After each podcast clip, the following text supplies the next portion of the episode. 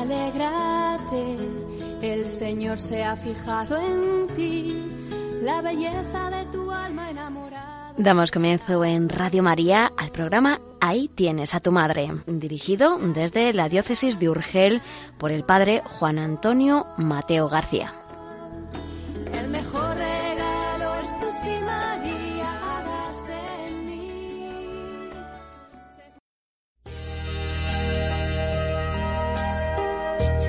Estimados en María, bienvenidos al programa Ahí tienes a tu madre, que pretende ser una introducción a la Mariología, dirigido por el doctor Juan Antonio Mateo, presbítero de la diócesis de Urgell, de la provincia de Lérida, y quien les habla, Conchi Cid, colaboradora del programa. En este sábado veraniego, con motivo de la solemnidad que recientemente hemos celebrado el 15 de agosto, el programa estará centrado en profundizar en el misterio de la Asunción de la Virgen María. Para ello, una vez más, recurriremos a los textos del Magisterio de la Iglesia. Iniciaremos con una homilía del Santo Padre Francisco, pronunciada el 15 de agosto del 2013. Continuaremos con una enseñanza de San Juan Pablo II sobre la Virgen María como modelo de la Iglesia en el culto divino y finalizaremos con los textos de la liturgia propios para la solemnidad de la Asunción. Deseosos de compartir las maravillas que Dios obró en María, iniciamos este programa. Aquel ángel que un día tu casa visitó. Fuiste llevada hasta el trono Señor. Fuiste llevada. Los ángeles cantan a una voz.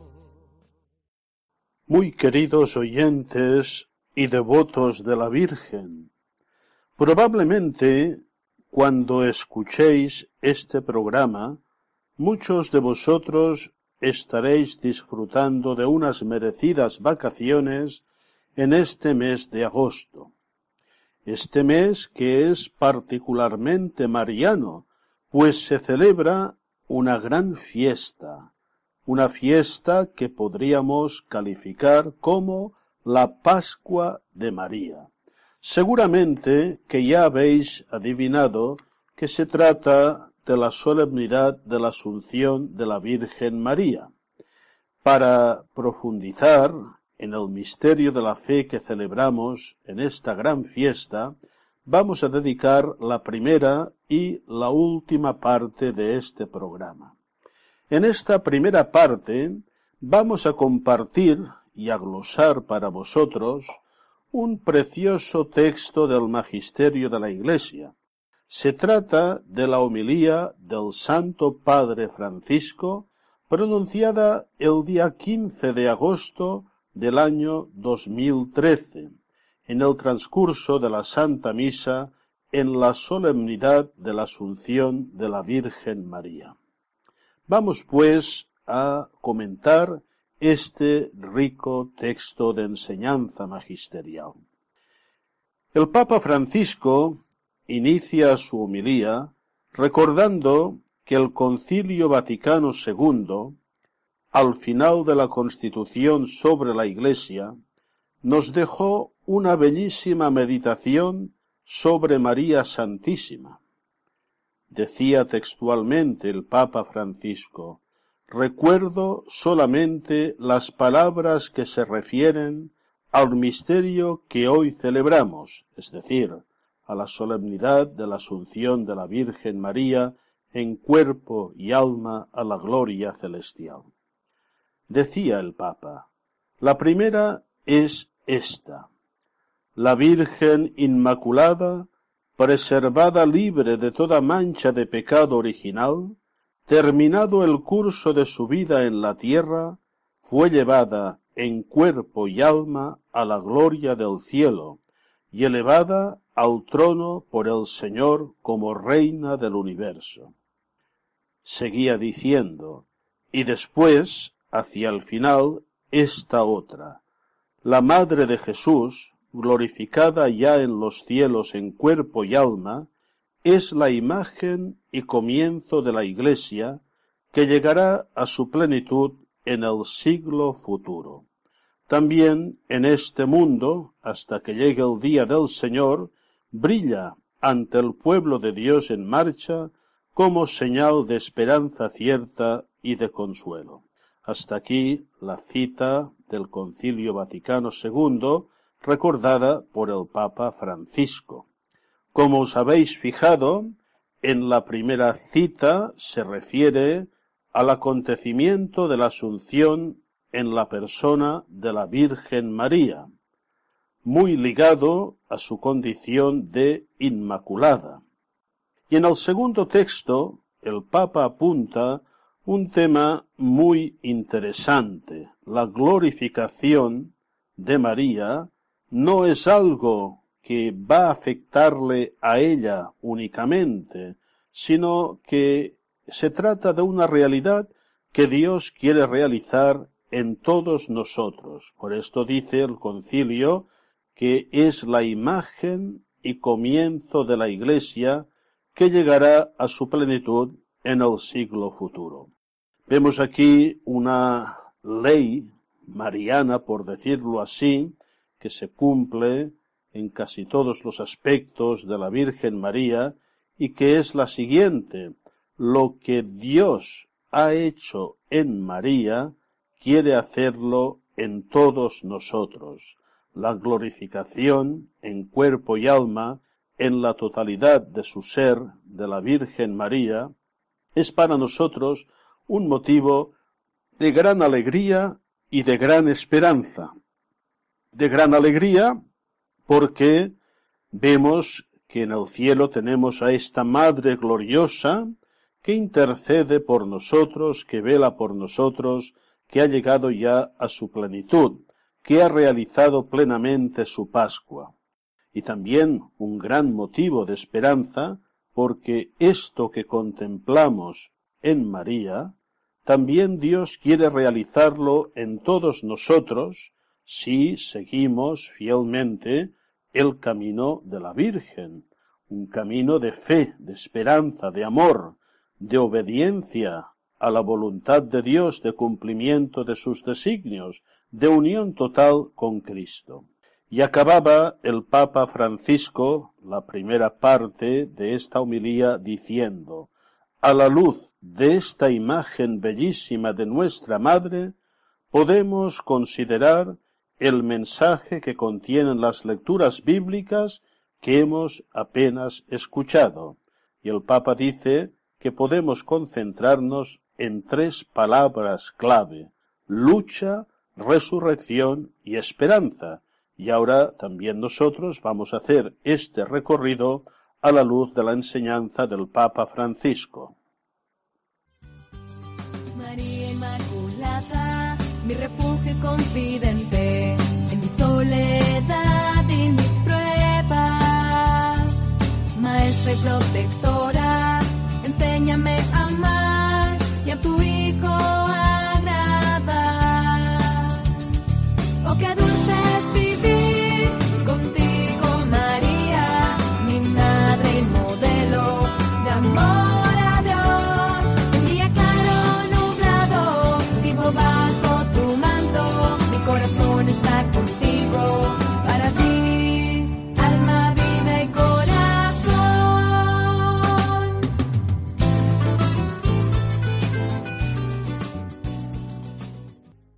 El Papa Francisco nos invita, en primer lugar, a considerar la palabra lucha para penetrar en el misterio de la Asunción de la Virgen María.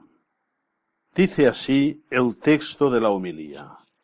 El pasaje del Apocalipsis presenta la visión de la lucha entre la mujer y el dragón.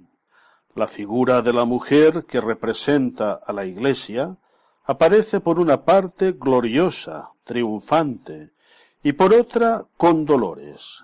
Así es en efecto la Iglesia, si en el cielo ya participa de la gloria de su Señor, En la historia vive continuamente las pruebas y desafíos que comporta el conflicto entre Dios y el maligno, el enemigo de siempre. En esta lucha, enseña el Papa Francisco, los discípulos de Jesús han de sostener, todos nosotros, todos los discípulos de Jesús, debemos sostener esta lucha. María no les deja solos. La Madre de Cristo y de la Iglesia está siempre con nosotros, siempre camina con nosotros, está con nosotros. También María participa, en cierto sentido, de esta doble condición. Ella, naturalmente, ha entrado definitivamente en la gloria del cielo, pero esto no significa que esté lejos, que se separe de nosotros. María, por el contrario, nos acompaña, lucha con nosotros, sostiene a los cristianos en el combate contra las fuerzas del mal. Es muy interesante esta observación que hace el Papa Francisco y que se repite muchísimas veces en tantas intervenciones magisteriales suyas, refiriéndose al demonio, al maligno. Hoy algunos no quieren hablar de este tema, creen que es un tema superado, que se trata de un simple símbolo del mal. Pero hay que recordar a todas estas personas, a todos estos cristianos, como decía el Papa Pablo VI, que se apartan de la tradición bíblica y eclesiástica los que niegan la existencia del demonio, y no como símbolo, sino como un ser personal, como una realidad pervertida y pervertidora, terrible. Y el Papa nos advierte de que debemos sostener esta lucha contra uno de los enemigos del alma, como enseñaba el buen catecismo. Y es confortador pensar que en esta lucha no estamos solos, que María lucha con nosotros y muchas veces lucha por nosotros y ella, desde su condición gloriosa, no se ha alejado de nosotros. La asunción de la Virgen no es una separación, sino una inserción en una presencia más profunda, más plena, en la vida de la Iglesia y en la vida de todos los cristianos. También en la homilía, el Papa observaba que uno de los elementos fundamentales en esta lucha que combatimos junto a la Virgen es el rezo del Santo Rosario. Y el Papa animaba a rezar el Rosario. Les dijo a los que escuchaban la homilía, ¿Vosotros rezáis el Rosario todos los días? Y apuntó, no creo. Pero la gente gritó, sí, sí que lo rezamos. Y el Papa continuó diciendo, ¿seguro? Pues bien, la oración con María, en particular el rosario, tiene también esta dimensión agonística, es decir, de lucha, una oración que sostiene la batalla contra el maligno y sus cómplices. También el rosario nos sostiene en la batalla. Queridos amigos oyentes, devotos de María y devotos del Santo Rosario, estas palabras nos animan a perseverar en el rezo consciente, activo, bien preparado, bien meditado del Santo Rosario, sabiendo que es un arma poderosísima contra el maligno y sus cómplices, que son muchos y muy temibles.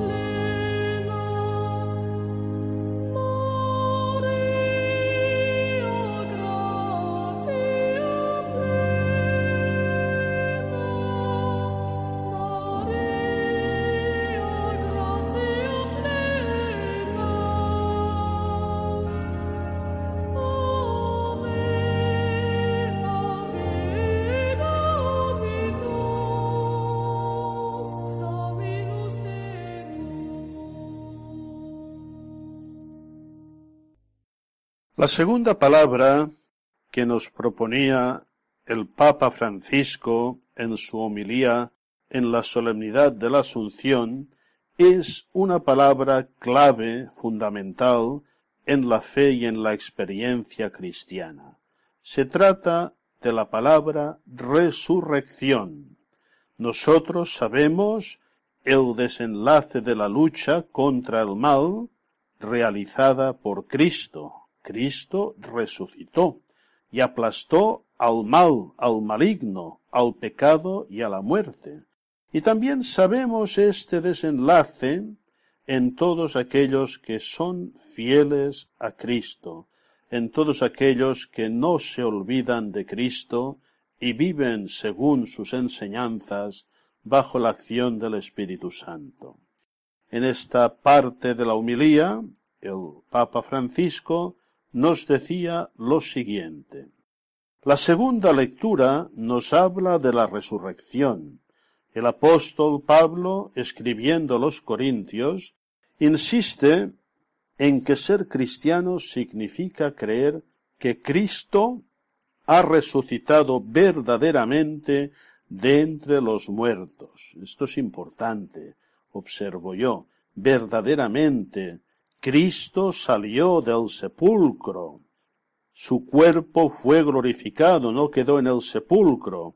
Es importante recordarlo porque a veces hay ciertas interpretaciones de la resurrección que son gnósticas, que no son cristianas. Cristo ha resucitado verdaderamente de entre los muertos. Y seguía diciendo el Papa Francisco, Toda nuestra fe se basa en esta verdad fundamental, que no es una idea, sino un acontecimiento. También el misterio de la Asunción de María, en cuerpo y alma, se inscribe completamente en la resurrección de Cristo. Importante. Es decir, la resurrección de Cristo es un acontecimiento y la asunción de María en cuerpo y alma es también un acontecimiento. No es un símbolo, no es una reflexión piadosa para significar que ella ha sido plenamente salvada. Sin esta asunción no se daría esta salvación. Precisamente en María se da anticipadamente lo que nosotros esperamos alcanzar. Y seguía diciendo el pontífice, la humanidad de la Madre ha sido atraída por el Hijo en su paso a través de la muerte. Jesús entró definitivamente en la vida eterna con toda su humanidad, la que había tomado de María. Así ella, la Madre, que lo ha seguido fielmente durante toda su vida, lo ha seguido con el corazón, ha entrado con él en la vida eterna, que llamamos también cielo, paraíso, casa del Padre. Aquí el Papa nos da unos elementos preciosos de comprensión de la fe en la asunción de María. Es decir, María ha merecido esta glorificación anticipada por su particular unión a Cristo, por su perfecta unión, yo añadiría, según las palabras del Papa Pablo VI, a Cristo en los misterios de la encarnación y de la redención. Y esto es lo que apunta también lo que seguidamente dice el Papa Francisco. Dice así. María ha reconocido también, ha conocido también el martirio de la cruz, el martirio de su corazón, el martirio del alma. Ha sufrido mucho en su corazón mientras Jesús sufría en la cruz. Ha vivido la pasión del Hijo hasta el fondo del alma. Ha estado completamente unida a Él en la muerte y por eso ha recibido el don de la resurrección. Qué bonitas son estas palabras del Papa Francisco que apuntan al misterio de la compasión, corredención, colaboración específica y peculiar de María al misterio de nuestra salvación. Y seguía diciendo el Papa Francisco, Cristo es la primicia de los resucitados y María es la primicia de los redimidos, la primera de aquellos que son de Cristo. Es nuestra madre, pero también podemos decir que es nuestra representante, es nuestra hermana, nuestra primera hermana, es la primera de los redimidos que ha llegado al cielo. Exposición perfecta de la fe católica.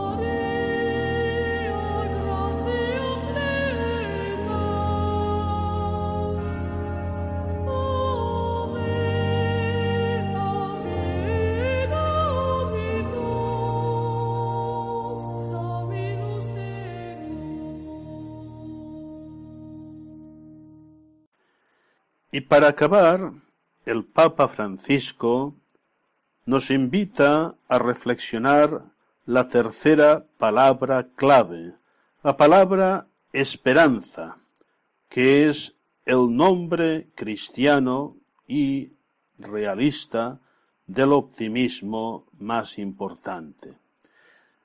Dice así el Papa Francisco en esta parte de la homilía de la Asunción de la Virgen María. El Evangelio nos sugiere la tercera palabra, esperanza. Esperanza es la virtud del que experimentando el conflicto, la lucha cotidiana entre la vida y la muerte, entre el bien y el mal, cree en la resurrección de Cristo, en la victoria del amor. Estas palabras, y esta es una glosa mía, nos hacen ver que para el cristiano, para el que confía plenamente en Dios, para el que cree de verdad la resurrección de Cristo, el futuro último siempre será un futuro espléndido, un futuro de salvación plena, de la realización en todos nosotros que creemos en Cristo, de lo que ha acontecido en Cristo, y también como primera redimida en María. No hemos de confundir el futuro último definitivo con el futuro penúltimo, hasta que no llegue el futuro definitivo, la salvación definitiva de Dios, nos tocará combatir y sufrir, pero animados y sostenidos por esta esperanza de que nos habla la fe cristiana y que ahora explica muy bien el Papa Francisco. Es decir, en la lucha cotidiana, la fe en la resurrección nos sostiene. Seguía diciendo el Papa, hemos escuchado el canto de María, el Magnificat, es el cántico de la esperanza, el cántico del pueblo de Dios que camina en la historia, es el cántico de tantos santas y santos, algunos conocidos, otros muchísimos desconocidos, pero que Dios conoce bien, mamás, papás, catequistas, misioneros, sacerdotes, religiosas, jóvenes, también niños, abuelos, abuelas. Estos han afrontado la lucha por la vida, llevando en el corazón la esperanza de los pequeños y humildes, todos nos reconocemos en estas personas, en estos colectivos. Seguía diciendo el Papa, María dice, proclama mi alma la grandeza del Señor. Hoy la Iglesia también canta esto y lo canta en todo el mundo. Este cántico, insistía el Papa Francisco, es especialmente intenso allí donde el cuerpo de Cristo sufre hoy la pasión donde está la cruz, para nosotros los cristianos, hay esperanza siempre. Si no hay esperanza, no somos cristianos. Y añado yo, ¿cómo no pensar en estos momentos, en estos hermanos y hermanas nuestras que están dando literalmente la vida por Cristo, perseguidos opodium fidei usque ad mortem, por odio a la fe hasta la muerte. Y hoy la esperanza les sostiene a ellos y nos ilumina a nosotros. Decía el Papa Francisco, si no hay esperanza no somos cristianos. Por esto me gusta decir, no os dejéis robar la esperanza, que no os roben la esperanza, porque esta fuerza es una gracia, un don de Dios que nos hace avanzar mirando al cielo, y tanto que es una gracia, es la gracia de esta virtud teologal fundamental que es la esperanza. Y acababa diciendo el Papa Francisco, y María está siempre allí, cercana a estas comunidades y esos hermanos nuestros, camina con ellos, sufre con ellos y canta con ellos el Magnífica de la Esperanza. Y finalizaba esta espléndida homilía con estas palabras dignas de ser meditadas. Queridos hermanos y hermanas, unámonos también nosotros con el corazón a este cántico de paciencia y victoria, de lucha y alegría, que une a la Iglesia triunfante con la peregrinante, nosotros, que une el cielo y la tierra, que une nuestra historia con la eternidad hacia la que caminamos. Amén. Y al final del camino y en el mismo camino, la Virgen Asunta nos acompaña, nos conduce de su mano maternal, nos lleva hacia esta eternidad bienaventurada y espléndida. Un día la con himnos de alegría, la gloria de María, dichosa cantaré. Un día al cielo iré y la contemplaré. Un día al cielo iré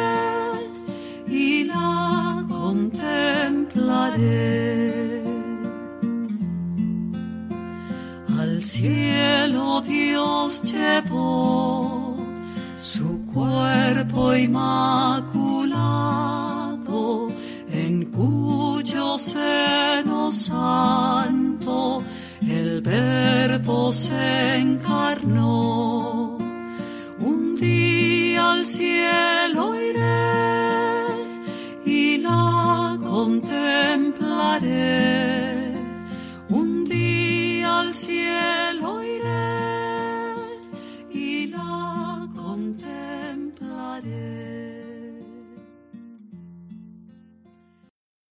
En esta segunda parte del programa vamos a escuchar una enseñanza de San Juan Pablo II sobre la Virgen María como modelo de la Iglesia en el culto divino. El Papa San Juan Pablo II iniciaba su catequesis citando al beato Pablo VI. Decía textualmente recogiendo sus palabras, la ejemplaridad de la Santísima Virgen en este campo dimana del hecho que ella es reconocida como modelo extraordinario de la Iglesia en el orden de la fe, de la caridad y de la perfecta unión con Cristo, esto es, de aquella disposición interior con que la Iglesia, esposa amadísima, estrechamente asociada a su Señor, lo invoca y por su medio rinde culto al Padre Eterno. A partir de aquí, el Papa San Juan Pablo II nos va a explicar cómo María constituye un modelo sublime de escucha y de docilidad a la palabra de Dios. También nos presentará a María como modelo supremo de participación personal en los misterios divinos. Igualmente tratará a la Virgen como el modelo de la oración de la Iglesia. Y finalmente nos recordará que la Virgen constituye también para la Iglesia el modelo de la participación generosa en el sacrificio. Vamos a escuchar, pues, con mucha atención y a meditar estas preciosas enseñanzas de San Juan Pablo II. Vamos, pues, con la lectura que señalaba el doctor Mateo de San Juan Pablo II. Dice así. La Virgen María, modelo de la Iglesia en el culto divino. En la exhortación apostólica Marialis Cultus, el siervo de Dios Pablo VI, de venerada memoria, presenta a la Virgen como modelo de la Iglesia en el ejercicio del culto. Esta afirmación constituye casi un corolario de la verdad que indica en María el paradigma del pueblo de Dios en el camino de la santidad. La ejemplaridad de la Santísima Virgen en este campo dimana del hecho que ella es reconocida como modelo extraordinario de la Iglesia en el orden de la fe, de la caridad y de la perfecta unión con Cristo, esto es, de aquella disposición interior con que la Iglesia, esposa amadísima, estrechamente asociada a su Señor, lo invoca y por su medio rinde culto al Padre Eterno.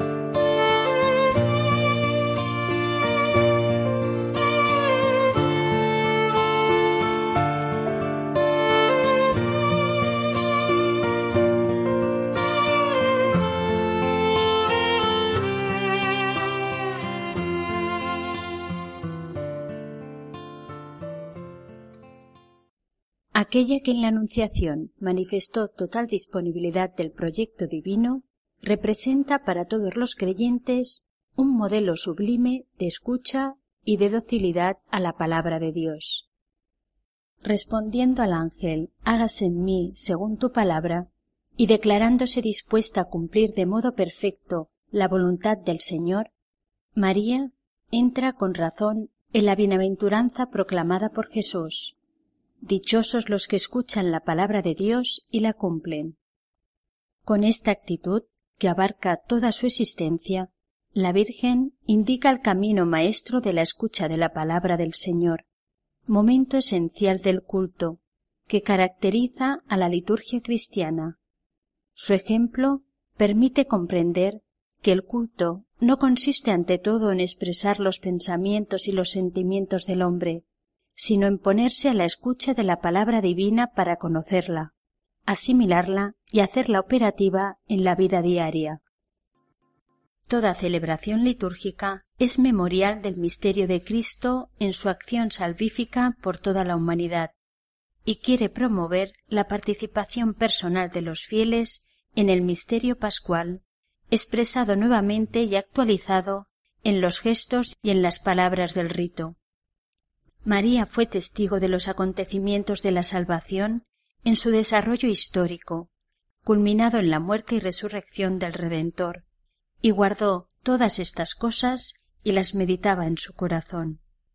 Ella no se limitaba a estar presente en cada uno de los acontecimientos, trataba de captar su significado profundo, adhiriéndose con toda su alma a cuanto se cumplía misteriosamente en ellos. Por tanto, María se presenta como modelo supremo de participación personal en los misterios divinos.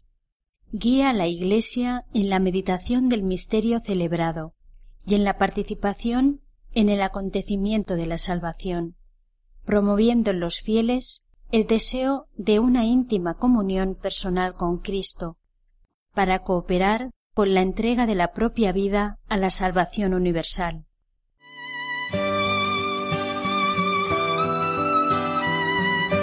Están escuchando el programa Ahí tienes a tu madre, dirigido por el doctor Juan Antonio Mateo, que quincenalmente los sábados a las 11 en Radio María expone un tema mariológico. En el día de hoy estamos profundizando el misterio de la Asunción de Nuestra Señora.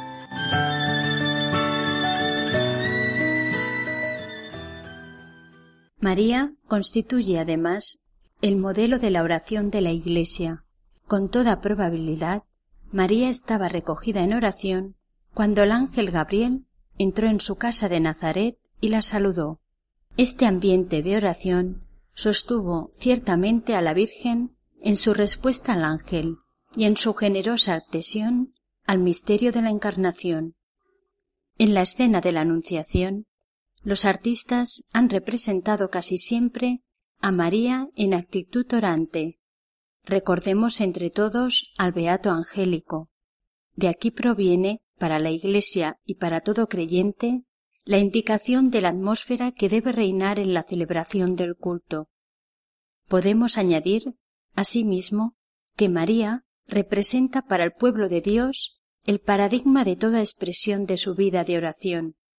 En particular, enseña a los cristianos cómo dirigirse a Dios para invocar su ayuda y su apoyo en las varias situaciones de la vida.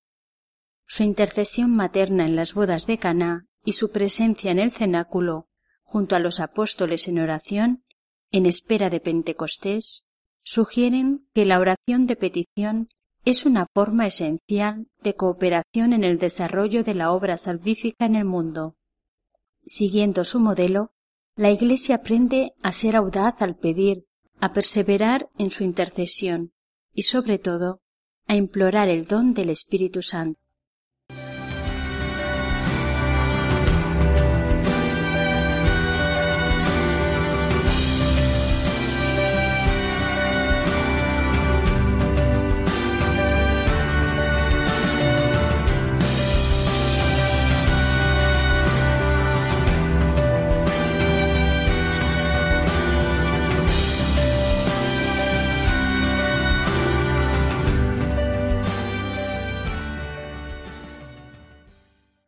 La Virgen constituye también para la Iglesia el modelo de la participación generosa en el sacrificio.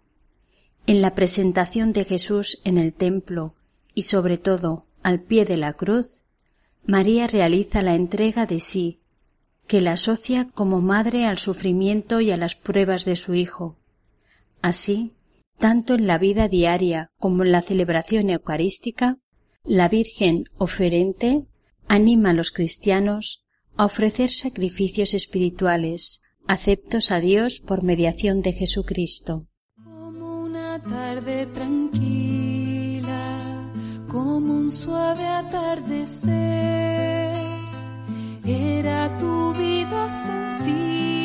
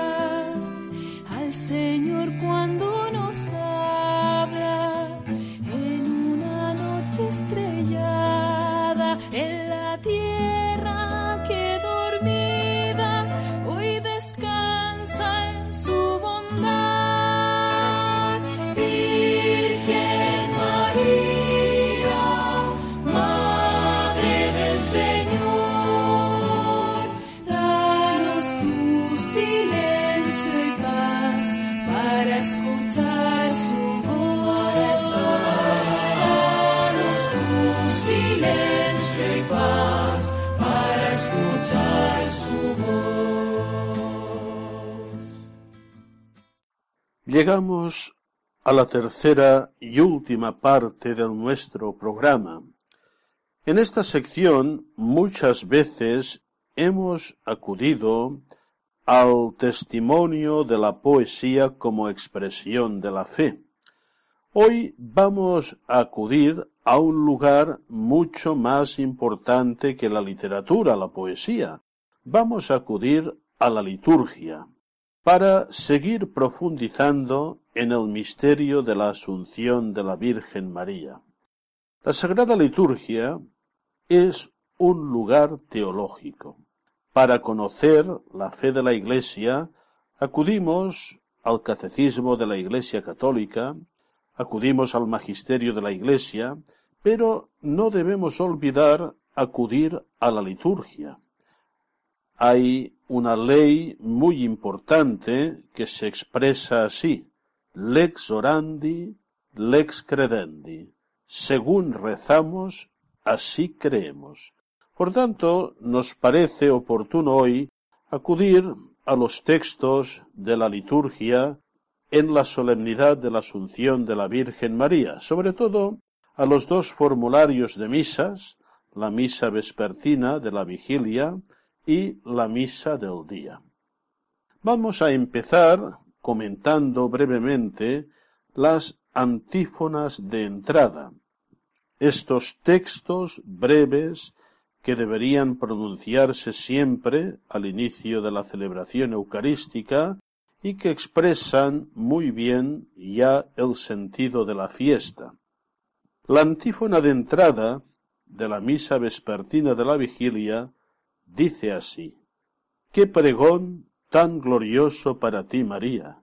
Hoy has sido elevada por encima de los ángeles y con Cristo triunfas para siempre. Una frase breve, concisa y muy expresiva.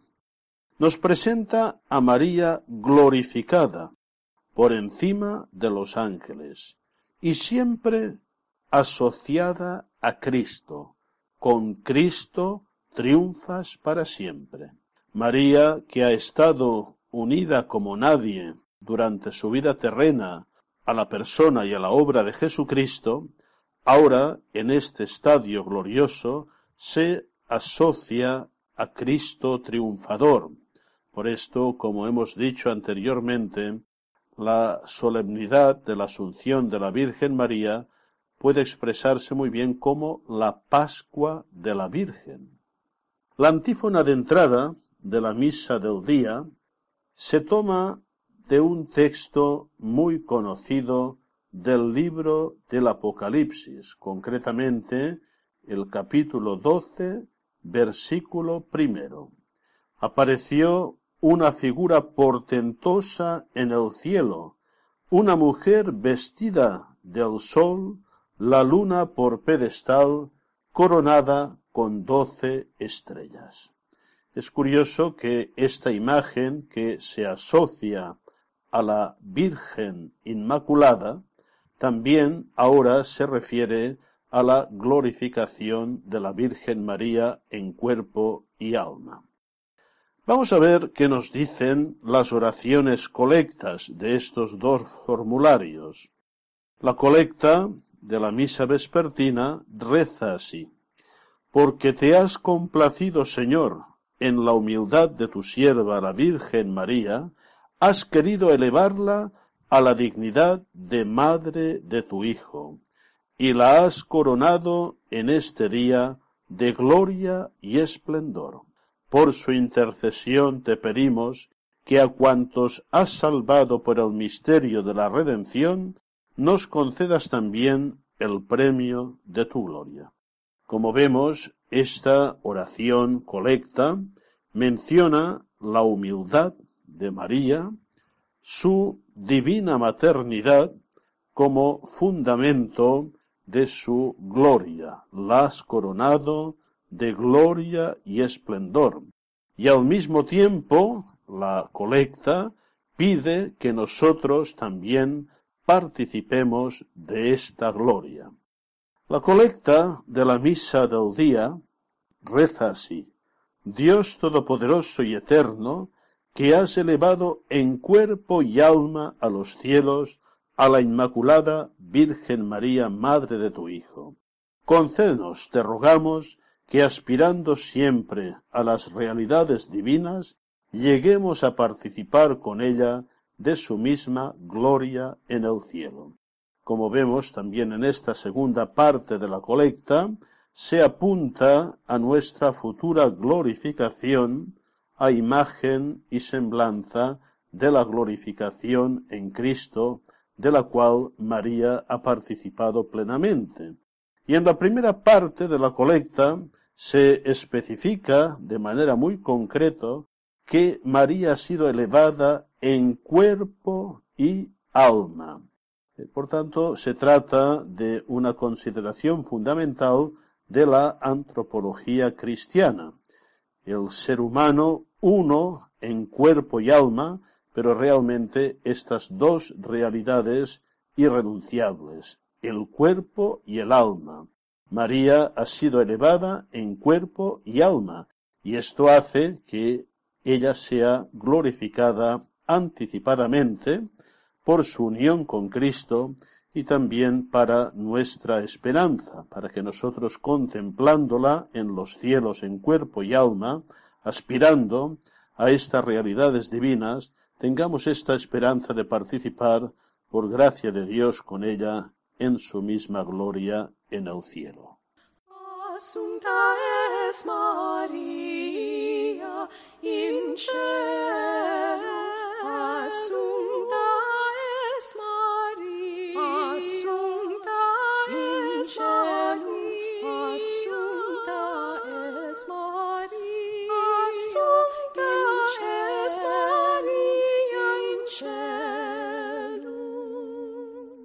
Por último, vamos a fijarnos en un fragmento, en un momento de la liturgia realmente importante, como es el prefacio que abre la gran oración eucarística. El prefacio de la solemnidad de la Asunción de María es único para la vigilia y para el día de la fiesta. Dice así, en verdad es justo y necesario, es nuestro deber y salvación, darte gracias siempre y en todo lugar, Señor Padre Santo, Dios Todopoderoso y Eterno, por Cristo, Señor nuestro. Esta es la primera parte del prefacio que coincide con la mayoría de los prefacios. Y luego viene lo específico de la solemnidad que celebramos. Dice así, porque hoy ha sido llevada al cielo la Virgen Madre de Dios. Ella es figura y primicia de la Iglesia que un día será glorificada.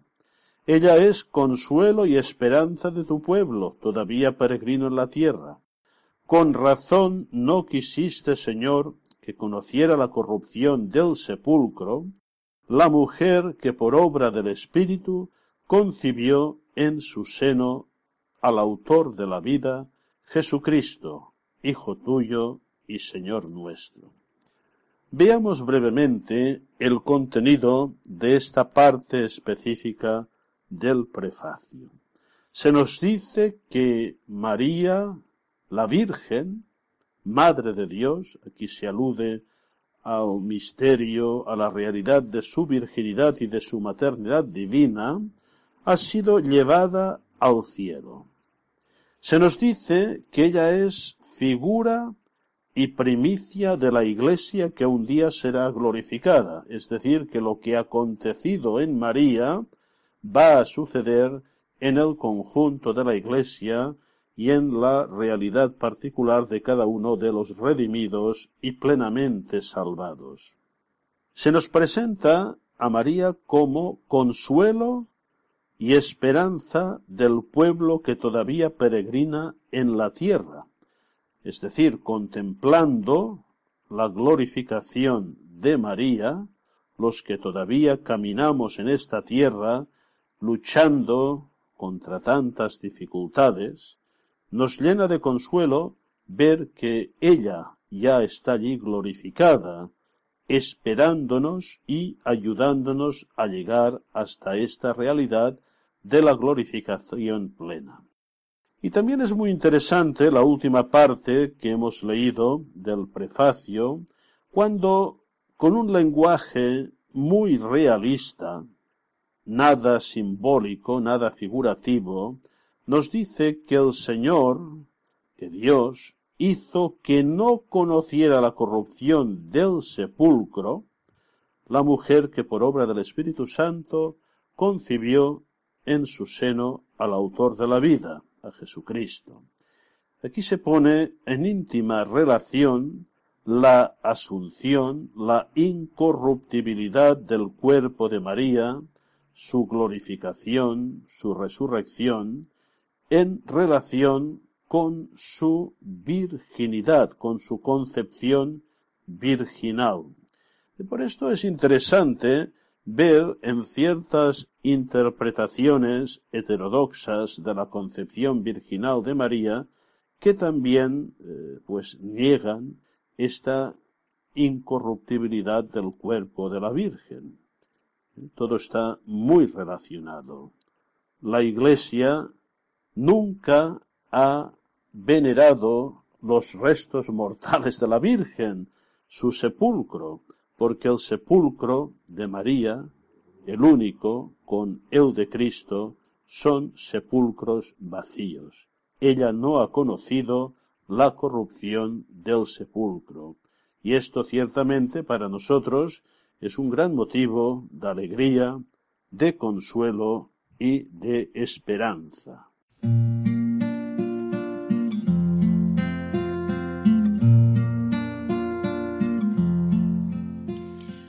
Realmente se ensancha el corazón al escuchar verdades tan hermosas de nuestra Madre del Cielo. Nos despedimos hasta el próximo 2 de septiembre a las 11 de la mañana. Esperamos sus consultas e impresiones al correo ahí tienes a tu madre arroba radiomaria.es. Reina de la Paz, ruega por nosotros. Es el cantar del alma que las tormentas calma y aliento da mi fe. Un día al cielo iré contemplaré. Un día al cielo iré y la contemplaré.